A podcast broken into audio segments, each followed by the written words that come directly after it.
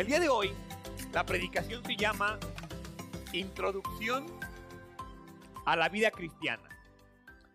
Eh, esta predicación nos va a ayudar a volver al, fundamento cristiano, a las bases del cristianismo. Eh, la verdad es que muchas veces la vida se vuelve complicada, las cosas se hacen complejas, eh, nosotros andamos por la vida confundidos. Y cuando eso te pase, si tú hoy sientes que tu vida está en un lugar difícil, si tú sientes que las cosas están muy complicadas, no sabes qué hacer, es como cuando te enseñaron en las matemáticas que había una ecuación muy complicada, lo que tratas de hacer, tratas, porque muchos no sabemos hacerlo, lo que tratas de hacer es reducir y hacer la ecuación más sencilla. Entonces, cuando tu vida se pone complicada, cuando la vida parece estar muy compleja, lo que tú y yo tenemos que hacer es simplificar las cosas, es ir a lo fundamental, es aprender a separar lo esencial de lo no esencial. Y entonces a veces es necesario volver a los fundamentos de la vida cristiana. Pero mientras estaba haciendo el mensaje me quedé pensando, bueno, ¿quién de aquí me pudiera decir cuáles son los fundamentos de la vida cristiana? ¿Qué es ese esencial que no puedo dejar de hacer de la vida cristiana?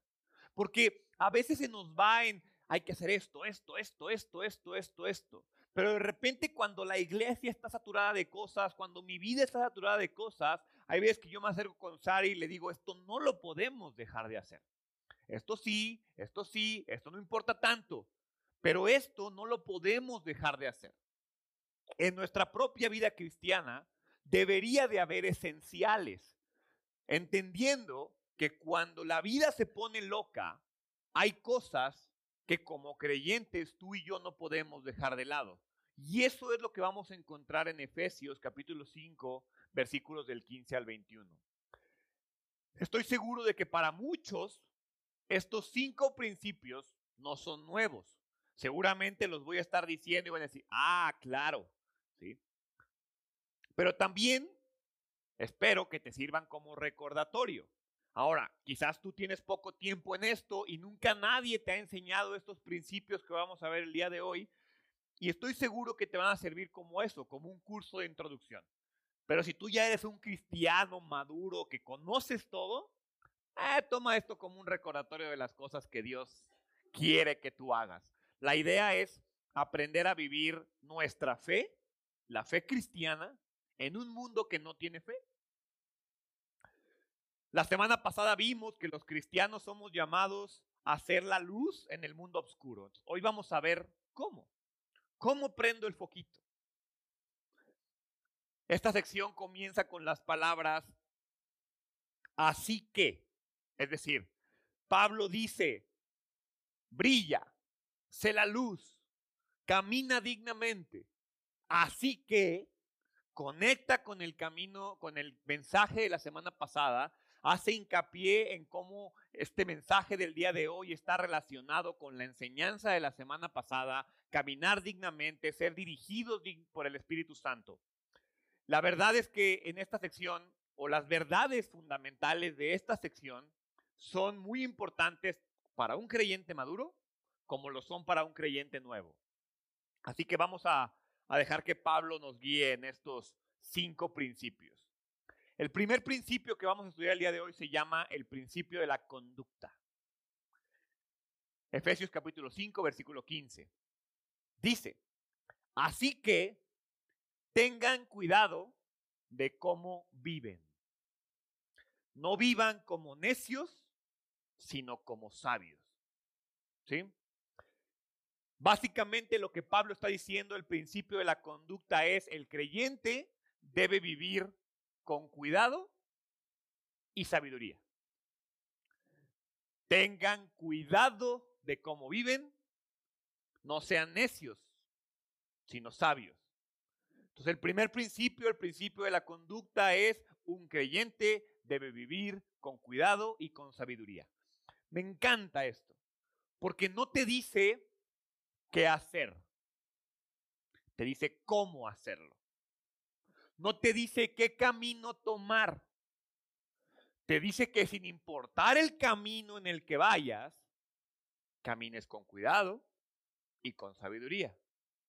A veces tú y yo nos quedamos detenidos en el qué tengo que hacer. Y se nos olvida que para Cristo, para Dios, no es tan importante el qué. Es más importante el cómo. ¿Cómo vas a vivir tu vida? No habla del camino, no habla de la velocidad, no te dice camina rápidamente por los caminos del Señor, no. Te dice camina con cuidado y con sabiduría. Pablo está hablando de la forma en la cual tú y yo debemos de caminar, porque imagínate que Cristo hubiera sido un poquito más específico y hubiera puesto un camino ¿Qué pasaría? Estaríamos todos legalistas, hay que hacer las cosas así. No, no, mira, Dios dice, mira, yo no voy a entrar en complejidades, vive tu vida, disfruta tu vida, goza tu vida, pero hazlo con cuidado y con sabiduría. ¿Por qué? Porque el camino personal de mi vida cristiana es totalmente diferente a tu camino personal de tu vida cristiana. Y entonces, si la Biblia ya está grande y no la leemos, Imagínate si viniera el camino específico de cada uno de nosotros. Entonces Dios dice, mira, vamos a entrar, vamos a ser más sencillos y te voy a decir cómo vivir y no te voy a decir qué hacer. Vive con cuidado y vive con sabiduría. Este es el principio número uno de la conducta, de la vida cristiana. Es como estaba pensando un ejemplo, y ya saben que a mí me encantan los ejemplos deportivos, pero eso no aplicaba para el fútbol americano, para el fútbol, para el béisbol, que son las cosas que me gustan. Entonces pensé en la gimnasia. Y piensa en la gimnasia, si has visto las Olimpiadas, cuando caminan sobre la viga. ¿Sí? Cuando caminan sobre la viga, lo principal, la razón por la cual califican a la gimnasta que está caminando sobre la viga, está basado en la calidad de su caminar, mantener el balance y no caerse. O sea, si llega una gimnasta, se para, corre y salta del otro lado, ¿qué le van a poner? Nada. No hizo nada. Si se para, hace 50 maniobras, se cae, se cae, se levanta, se sube, se cae, se cae, se levanta, se sube y pues mal cambio, si hay una persona, una gimnasta que se para, camina, hace sus ejercicios con cuidado, ¿sí? Sabiendo lo que sí sabe hacer, no se pone a experimentar, hace lo que tiene que hacer y lo que sabe hacer y lo que se ha entrenado para hacer, es la persona que mejor le va a ir. No es a la que haga la pirueta más extravagante y falle. Es a la que camine de la mejor manera, haga las cosas que sabe hacer y le salgan bien. Entonces Cristo dice, Pablo dice, caminen con cuidado y con sabiduría. En la Biblia, la falta de sabiduría es vivir como si Dios no existiera. Ve lo que dice Salmos. Salmos capítulo 14, versículo 1 dice, solo los necios dicen en su corazón, no hay Dios.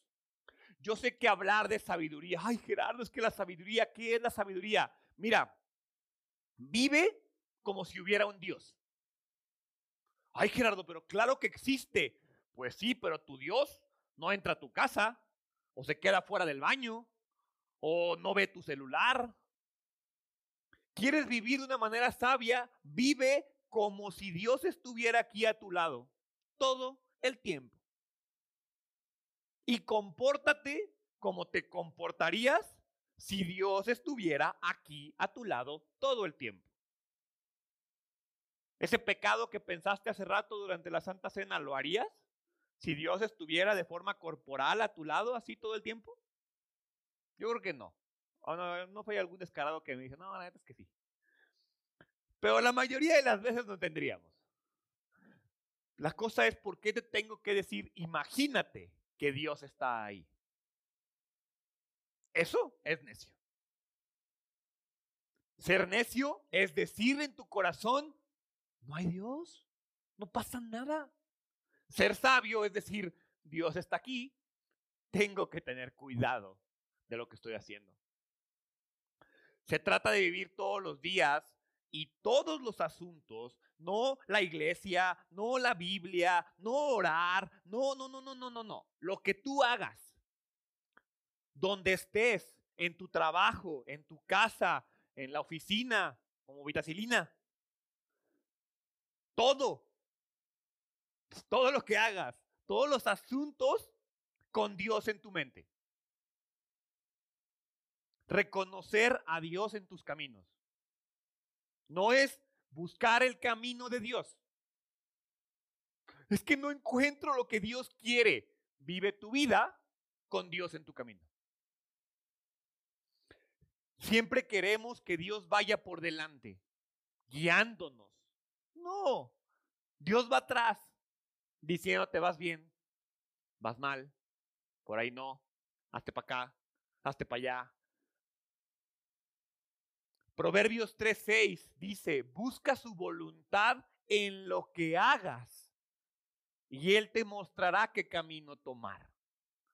Ve lo que está diciendo. Porque no es lo que tú y yo hacemos. Gerardo, ¿por qué no estás haciendo nada en la iglesia? Es que estoy esperando que Dios me revele qué es lo que tengo que hacer. Es que estoy esperando mi llamado. Es que no me queda claro qué es lo que Dios quiere que yo haga. Dios te dice, haz. Y cuando hagas, te voy a decir qué el camino a tomar. Cuando te decidas actuar, Busca su voluntad en lo que hagas, no sentado, no esperando, no pasivo. Ve y haz, y en lo que haces, busca su voluntad. Y a medida que lo hagas, Dios te mostrará el camino que tomar. Si tú estás esperando sentado que se ilumine un camino frente a ti, te vas a quedar sentado. Dios te va a decir camina y conforme vayas caminando te va a decir, ese no es. Ah, ok, me cambio. Eh, tampoco. Ah, ese sí es. Vuelta a la derecha, vuelta a la izquierda. Inténtale. Inténtale. Al final, miren, es una cosa que yo siempre, todo el tiempo que estuve trabajando en la industria, yo le decía a mi equipo de trabajo, equivócate. Equivócate. Porque el que no se equivoca es porque no está haciendo nada. Y si tú te equivocas, yo voy a meter las manos al fuego por ti. Pero si el error es que no hiciste nada, mátate solo. Al final es lo que hace Dios.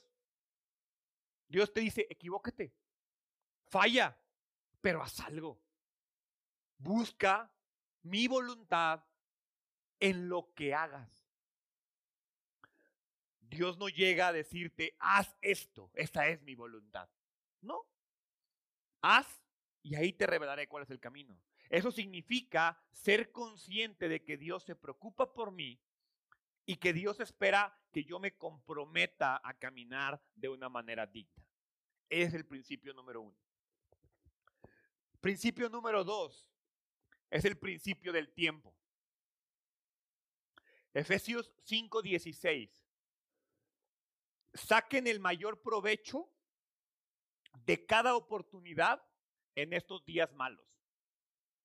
Gramaticalmente la palabra traducida como saquen el mayor provecho es hexagorazo. Hexagorazo en el griego significa usar eficientemente algo.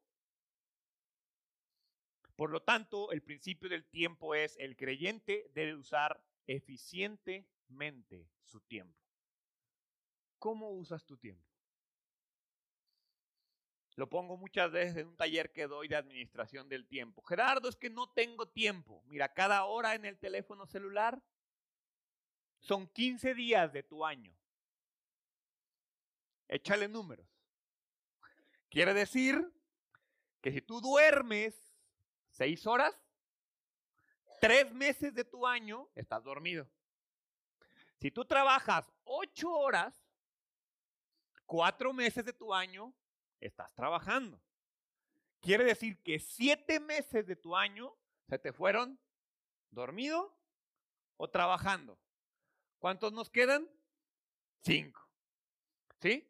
Y si tú te echas cuatro horas en el celular, ya mataste dos más.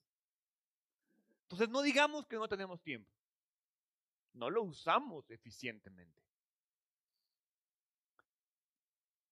La palabra usada aquí para tiempo es la palabra kairos. Y kairos, más allá de un tiempo, del tiempo como lo vemos de la hora, tiene que ver con actividades específicas que ocurren en un periodo de tiempo. Entonces lo que está diciéndote Pablo aquí es, usa eficientemente las oportunidades que tengas. Porque a veces cuando tienes la oportunidad de hacer ejercicio, tiras flojera. Cuando tienes la oportunidad de trabajar diligentemente, eh, otro cafecito, un cigarrito, una platiquita con la de la oficina. Cuando tienes la posibilidad y la oportunidad de pasar tiempo con tu familia, eh, mejor no. Lo que Pablo está diciendo es que el creyente usa eficientemente su tiempo.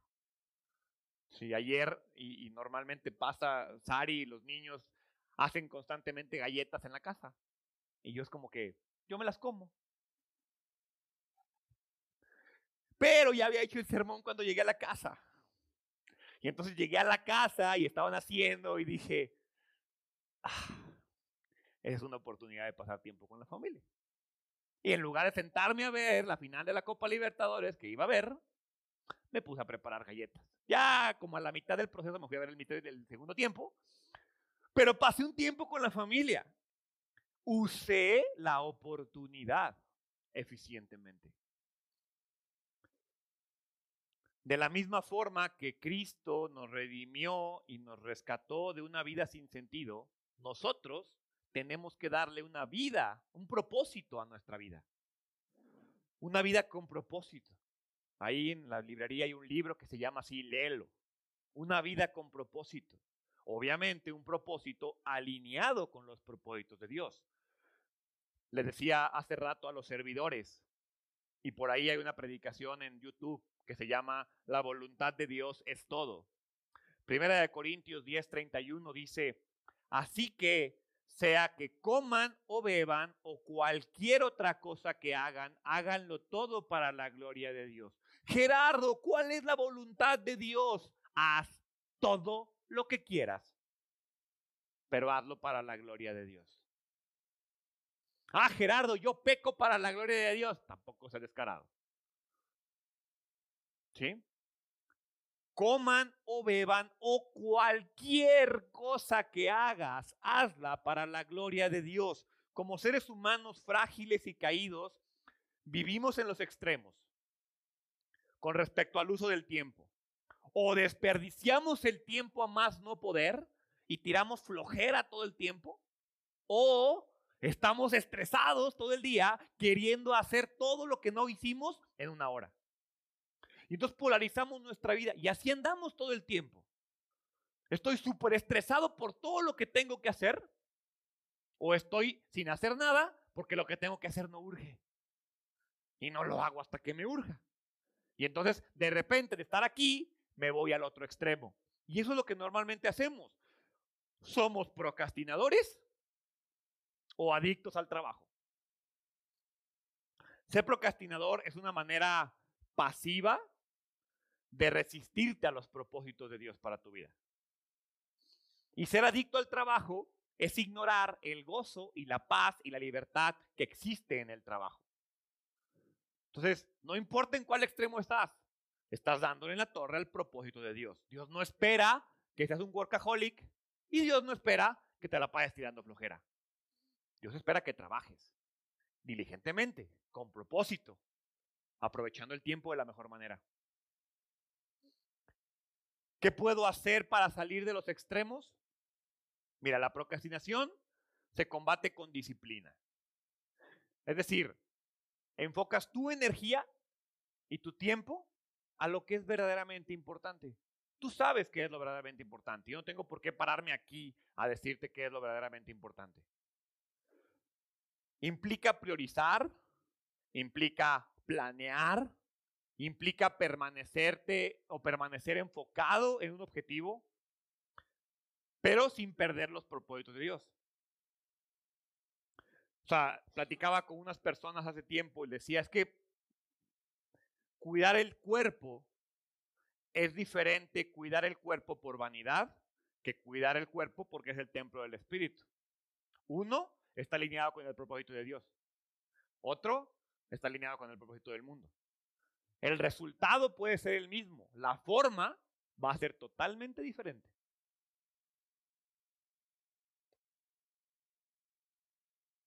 Y entonces priorizo, planeo, permanezco enfocado en un objetivo, pero sobre todo tengo un sistema de conductas, de comportamientos alineado con lo que quiero. No, Gerardo, es que yo quiero hacer esto, pero no hago nada. No, Gerardo, es que me encantaría hacer esto, pero no hago nada. Hay gente, que me dice, Gerardo, es que ¿cómo le haces para pararte temprano a hacer ejercicio? Pues gran parte de lo que hago para pararme temprano a hacer ejercicio lo hago la noche anterior preparar las cosas, dejar la cafetera lista, dejar mi agua lista, dejar mi ropa lista, dejar la maleta lista. ¿Para qué? Para pararme y decir, bueno, pues ya tengo todo listo, ni modo de no ir. Pero si esperas en la mañana tener ganas de hacer todo, no va a pasar. Lo mismo pasa con Dios. Gerardo, es que sí quiero leer la Biblia, pero no lo hago, no tengo tiempo, me quedo dormido. No estás planeando, no estás priorizando y no estás generando un sistema de conductas que te permita cumplir con lo que tú quieras. No le estás sacando provecho a las oportunidades cuando eres procrastinador. Ahora, cuando eres adicto al trabajo, no necesitas disciplina, necesitas discernimiento, reconocer que no eres una máquina, reconocer que no puedes hacer todo, reconocer que eres una creación de Dios, no una máquina divina. Dios nos creó para tener una relación significativa con Él, para darle gloria, para darle honra, para servirle. Entonces discierne qué es lo que tienes que hacer y lo que puedes hacer y eso haz. Pablo es muy claro en la razón para este principio. Dice que la razón es por los días malos. Vivimos en un mundo roto, echado a perder, pero si tú y yo aprendemos a ser buenos administradores del tiempo, porque siempre que hablamos de ser un buen administrador pensamos en el dinero, pero el recurso más valioso que tenemos es el tiempo. El dinero va y viene. El tiempo nomás va.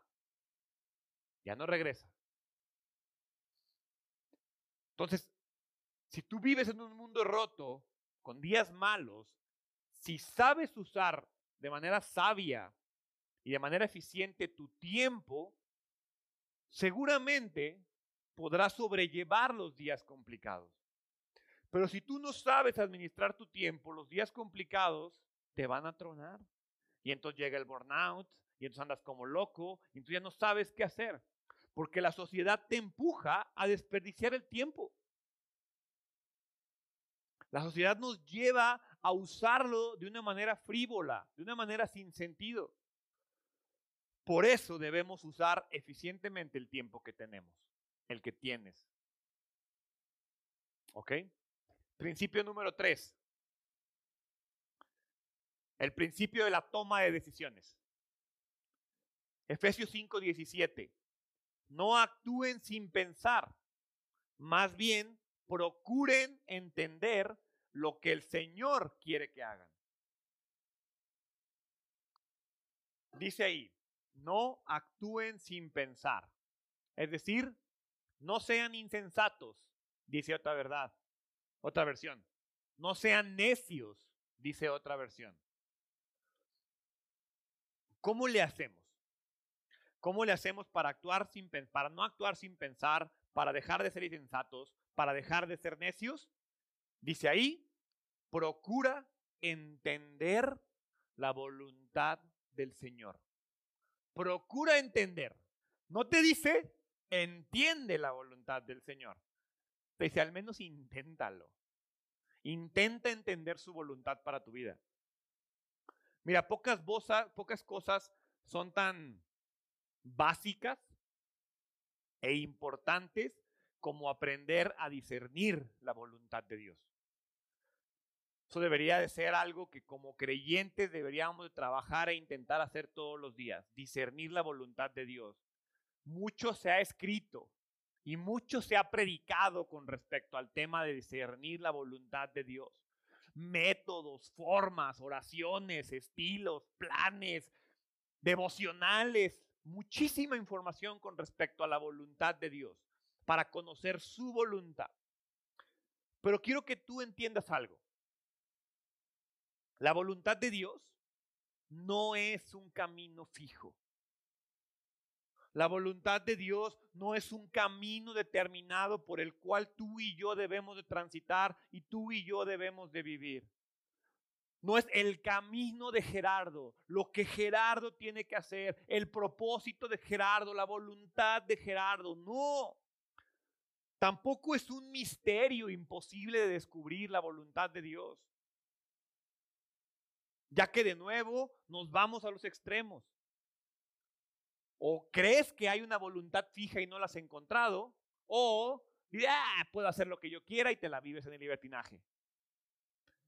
La Biblia, como siempre, tiene la respuesta y nos da indicaciones claras acerca de la voluntad expresa y revelada de Dios. Ahí está, te voy a dar cuatro versículos donde está la voluntad de Dios. Y si tú te enfocas en agarrar uno de ellos, con eso te basta para toda tu vida.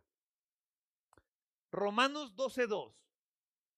No imiten las conductas ni las costumbres de este mundo.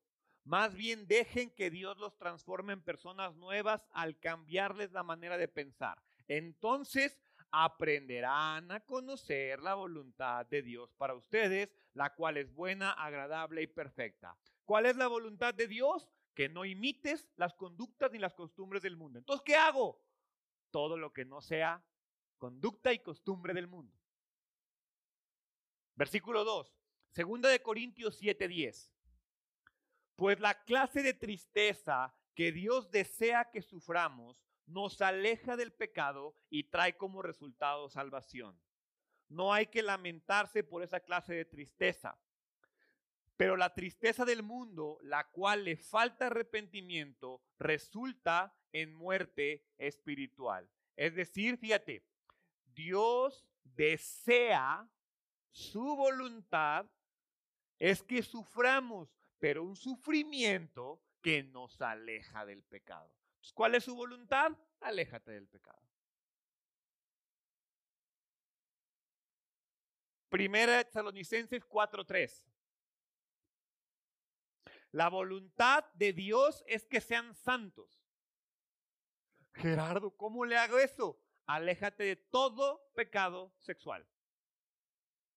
Todo pecado sexual. Subráyalo, márcalo ahí en tu Biblia.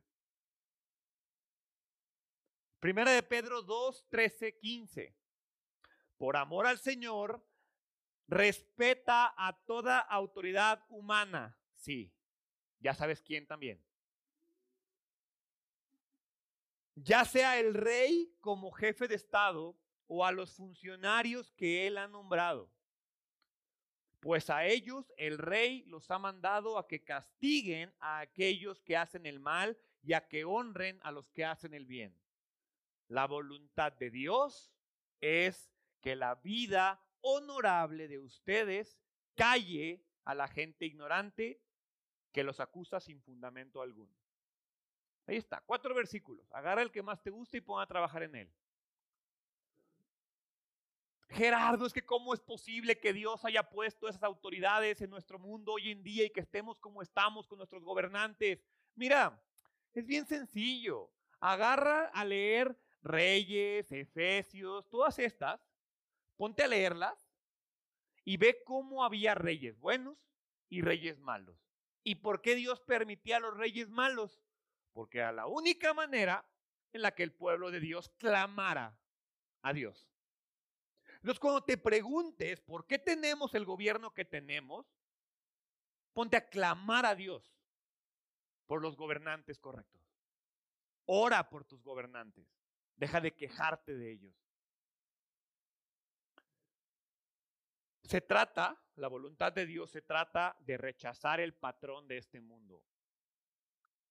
Ser transformados, renovar nuestra mente, soportar el dolor, proceder al arrepentimiento, ser santificado, abstenerse de inmoralidad sexual, someterse a las autoridades humanas y hacer lo correcto. Ahí está. Esa es la voluntad de Dios. Gerardo, es que no sé qué hacer. Rechaza el patrón de este mundo, deja que el Espíritu te transforme, renueva tu mente, soporta el dolor, arrepiéntete, santifícate, abstente de inmoralidad sexual, sométete a las autoridades humanas, haz lo correcto. Como les digo, con eso tenemos suficiente voluntad de Dios para trabajar un buen rato. Nos preocupamos mucho por conocer la voluntad de Dios de manera específica, como si nos enfocamos en, en trabajar en la voluntad expresa y revelada que está en la Biblia, tenemos la seguridad, o tendría yo al menos la seguridad, de estar cumpliendo la voluntad. ¿Por qué? Porque como lo dije ahorita, la voluntad de Dios es todo. Cuando hacemos lo que está claramente revelado, Dios va a conformar nuestro carácter. Dios va a mejorar nuestra relación conforme a la voluntad que está ahí revelada. Me he dado cuenta que los creyentes tenemos dos tendencias al respecto de la voluntad de Dios nos apresuramos y queremos ganarle a la voluntad de Dios, ir por delante de la voluntad de Dios, o nos alejamos de la voluntad de Dios. Y entonces, la primera tiene que ver con que somos impacientes, somos imprudentes, nos desesperamos, tomamos decisiones apresuradas, tomamos todas las oportunidades que tenemos enfrente. Y no, hace rato Pablo dijo, aprovecha eficientemente las oportunidades. No toma todas las oportunidades. Y la segunda tiene que ver con el orgullo. No me gusta la voluntad de Dios, no me gusta lo que tengo que hacer, no lo hago. Me alejo de ello. Y entonces separo mi vida de la vida de la voluntad. Tengo una vida secular y una vida cristiana y creo que hay una voluntad de mi trabajo, mis finanzas, mi familia, y luego está la voluntad de Dios. No, no se separan, van juntas. Al final tenemos que tener un corazón dispuesto hacia la voluntad de Dios. Debemos aprender a ir a su palabra en oración.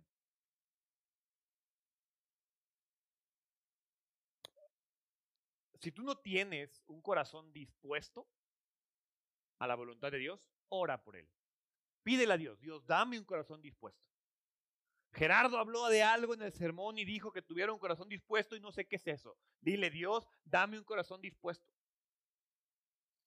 Al final se trata de, de aprender a ir a su palabra, a orar en su palabra. O sea, porque si oramos, los que oran o los que oramos, a veces oramos demasiado, pero no oramos en su palabra. Tenemos que aprender a orar de forma inteligente, a razonar nuestra oración basado en lo que dice su palabra. Siempre, te garantizo, siempre hay un principio bíblico para eso que está pasando en tu vida. Y te lo digo de manera sincera, si tú crees que ese problema que estás pasando actualmente en tu vida no tiene una respuesta bíblica, acércate conmigo y juntos lo encontramos. Porque para todo hay un principio bíblico.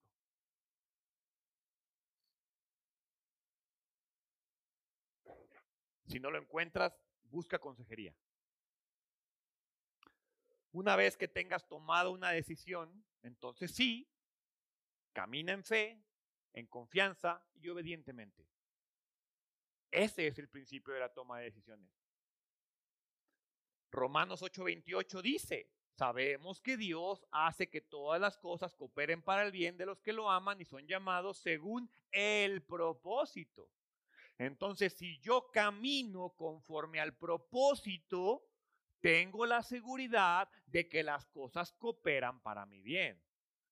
Gerardo, es que yo soy creyente y no me va bien. Quizás es porque no estás caminando en el propósito correcto. irme bien no quiere decir que todo me sale bien. Quiere decir que todo lo que pase, bueno y malo, coopera para mi bien. ¿Ok? Principio número cuatro, principio del control. Efesios 5, 18.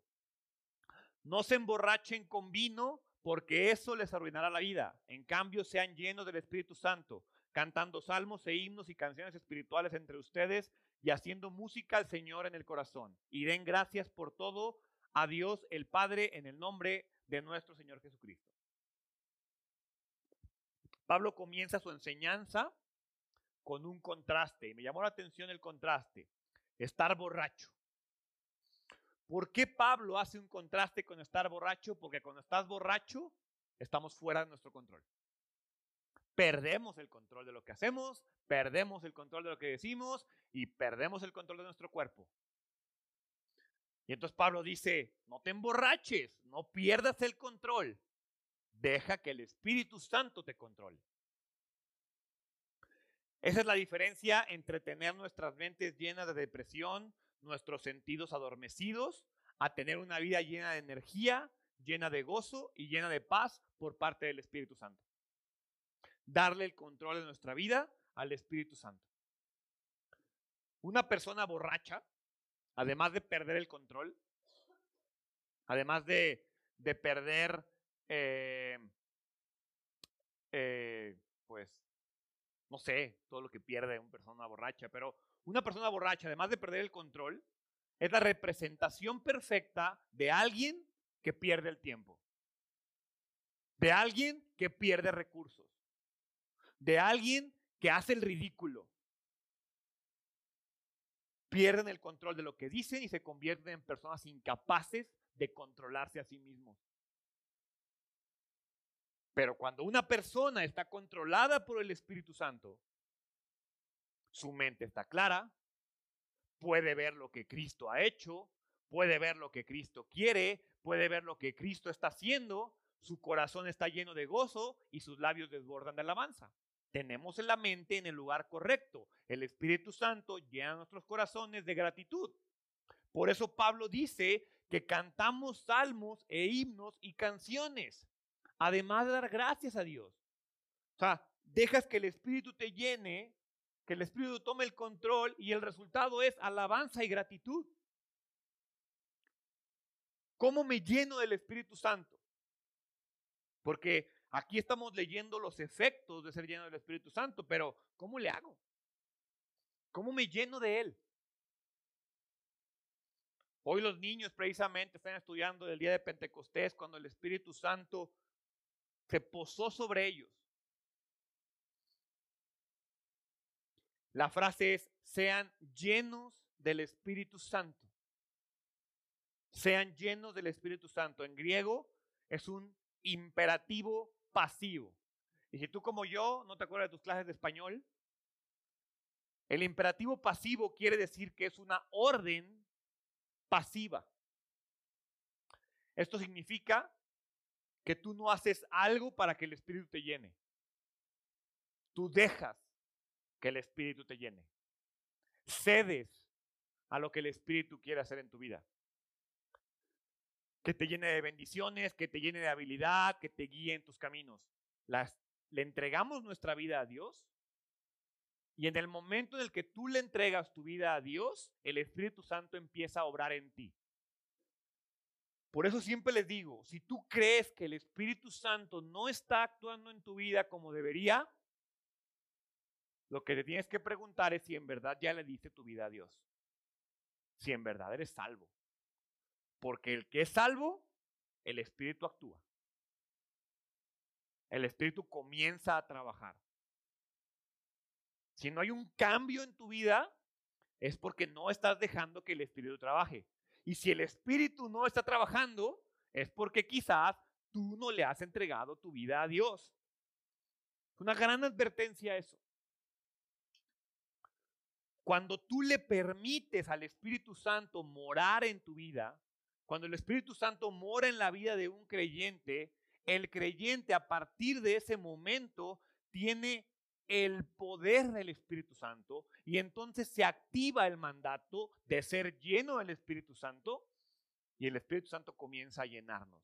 Si tú no te sientes lleno y pleno del Espíritu Santo en tu vida, es porque quizás hay algo en tu vida que no le has entregado a Dios. Principio número 5, el principio de la sumisión. Efesios 5:21. Es más, sométanse unos a otros por reverencia a Cristo. Me encanta esto porque no habla de que me someta a Cristo. Sométanse unos a otros. Este principio nos recuerda un hecho que como creyentes, entre más tiempo pasa, solemos olvidar. No estamos destinados a vivir la vida solos. Debemos someternos unos a otros. Más de 40 veces la Biblia usa la frase unos a otros. La usa para amonestarnos, la usa para cuidarnos, la usa para cargar nuestras cargas, la usa para motivarnos al amor, a las buenas obras, a cuidar de nuestros intereses. No estás destinado a vivir una vida cristiana en soledad. Y mira, déjame serte franco. Si tu cristianismo te está llevando a la soledad, no es verdadero cristianismo. Es egoísmo. Si lo que tú llamas vida cristiana te está alejando de los demás porque tú puedes vivir tu cristianismo solo, porque tú amas a Cristo, pero no a los cristianos, porque tú no entiendes por qué tienes que ir a un domingo a congregarte a una iglesia o a un grupo entre semana. Porque eso no lo hacía la iglesia primitiva. Si tú sientes que no es necesaria una comunidad de creyentes, necesitas volver a los principios de la vida cristiana. Nos sometemos unos a otros por reverencia y por temor a Cristo.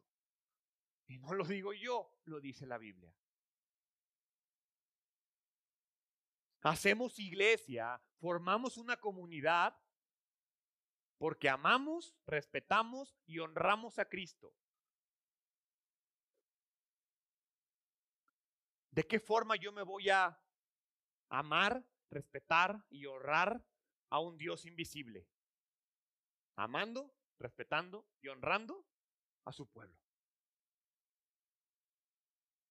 Si tu vida cristiana no te está dirigiendo a relaciones más profundas y significantes con otros creyentes, no lo estás haciendo bien.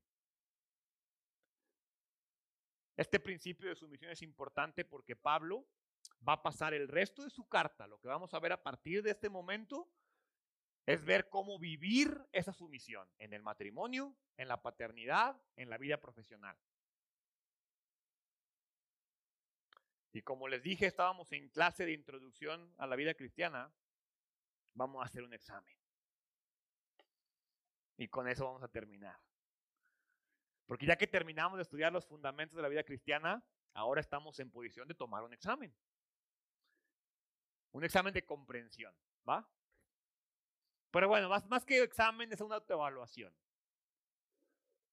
Quiero que te evalúes del 1 al 10. ¿Ok? Siendo 1 la necesidad de mayor crecimiento. Y siendo 10, evidencia de madurez. ¿Ok? Te voy a hacer una pregunta y tú dices, no, ahí estoy bien, 10. No, estoy para el perro, 1. ¿Ok? Pregunta número uno. ¿Qué tan cuidadoso y sabio eres en tu comportamiento? Si tú vives de una manera cuidadosa y sabia, 10. Si tú no sabes ni lo que estás haciendo, uno. ¿Ok? Califícate del 1 al 10. Pregunta número 2. ¿Qué tan disciplinado y exigente eres en la forma en la que administras y usas tu tiempo? ¿Qué tan disciplinado y exigente eres en la forma en la que administras y usas tu tiempo? 10. Si usas tu tiempo como quieres. 1. Si no sabes en qué te va la vida. 3. ¿Qué tanto buscas de manera activa la voluntad del Padre en lo que haces? Si lo que haces lo haces con Cristo en la mente, 10. Si lo que haces lo haces porque es lo que hay que hacer, 1. 4. ¿Qué tanto control e influencia tiene el Espíritu Santo en tu vida? Si tú sientes que el Espíritu Santo está trabajando en ti, 10. Si tú no sabes ni qué es el Espíritu Santo ni cómo se siente, 1. 5. ¿Qué tan frecuente y deliberadamente estás buscando formas de honrar y servir a otros? No a Dios. ¿Qué tan frecuente y deliberadamente estás buscando formas de honrar y servir a otros? Si tú constantemente estás viendo la manera de honrar y servir a los demás, 10. Si tú vives solo y odias a los creyentes, 1. Porque la vida cristiana no es solo una materia que pasamos. ¿eh? No es como cuando llevé mi materia en ingeniería de... ¿Qué era? Yo ni me acuerdo de la materia, pero me acuerdo que veíamos las transformadas de Laplace. En mi vida las he vuelto a ver. No sé en qué se usan, no sé cómo. Seguramente tiene una aplicación y algo de mi celular funcionará con una transformada de Laplace. Yo no lo he vuelto a ver. Me sirvió para pasar la materia. ¿Sabes cuál es el problema? Que tú y yo a veces así vivimos el cristianismo. Creemos que ya pasamos la materia. Pero la vida cristiana no se pasa, la vida cristiana se vive. No es algo que estudias, es algo que practicas toda la vida. Todo el tiempo tienes que desarrollar, refinar y mejorar estos cinco principios. Porque como casi todo en la vida, si no lo practicas, no solo dejas de crecer, comienzas a retroceder. Entonces, si tú no estás practicando el principio de la conducta, el principio del tiempo, el principio de la toma de decisiones, el principio del control y el principio de la sumisión, quizás estás retrocediendo en la vida cristiana. Ahora, tenemos una muy buena noticia. Filipenses 2.13 dice, pues Dios trabaja en ustedes y les da el deseo y el poder para que hagan lo que a Él le agrada. O sea, Dios me va a dar las ganas. Filipenses 1.6, y estoy seguro de que Dios, quien comenzó la obra, la continuará hasta que quede completamente terminada el día que Cristo vuelva. La vida cristiana no es una materia de autoaprendizaje. Tenemos al mejor maestro, que es Cristo y tenemos al mejor tutor, que es el Espíritu Santo. ¿Te das cuenta que estás en el examen de la vida y el maestro te dice, brother, saca los libros? ¿Te acuerdas de ese maestro que te dejaba sacar los libros en el examen? ¿Y te acuerdas del nerd que sentaba a tu lado que le copiabas todas las respuestas? Cristo es ese maestro buena onda que te deja tomar el examen al libro abierto. Y el Espíritu Santo es el que te dice, aquí están las respuestas, llégale, cópiale. El examen ya está resuelto y la respuesta se llama Jesús. Hay que aprender a vivir con Jesús en nuestra vida. Y entonces quiero que cierres tus ojos, por favor, y quiero que escojas uno, uno de los cinco principios que vimos. Conducta, tiempo, toma de decisiones, control y sumisión, el que tú quieras. Y que le pidas a Dios que comience a trabajar contigo en esa área en específico. Porque Dios no es un maestro que te quiere reprobar. Dios es el maestro que le importa que aprendas.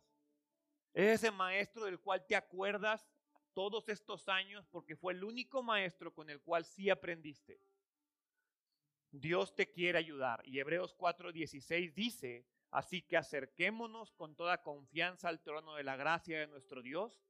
Allí recibiremos misericordia y encontraremos la gracia que nos ayudará cuando más la necesitemos. Padre, Gracias por darme a conocer estos principios. Gracias porque sé que tengo que mejorar en muchos de ellos. Ya sea el principio de la conducta, del control, del tiempo, de la toma de decisiones o de la sumisión a otros. Padre, gracias. Gracias por enseñarme a vivir. El día de hoy pongo en tus manos ese principio específico que todos mis hermanos aquí presentes están poniendo en tus manos.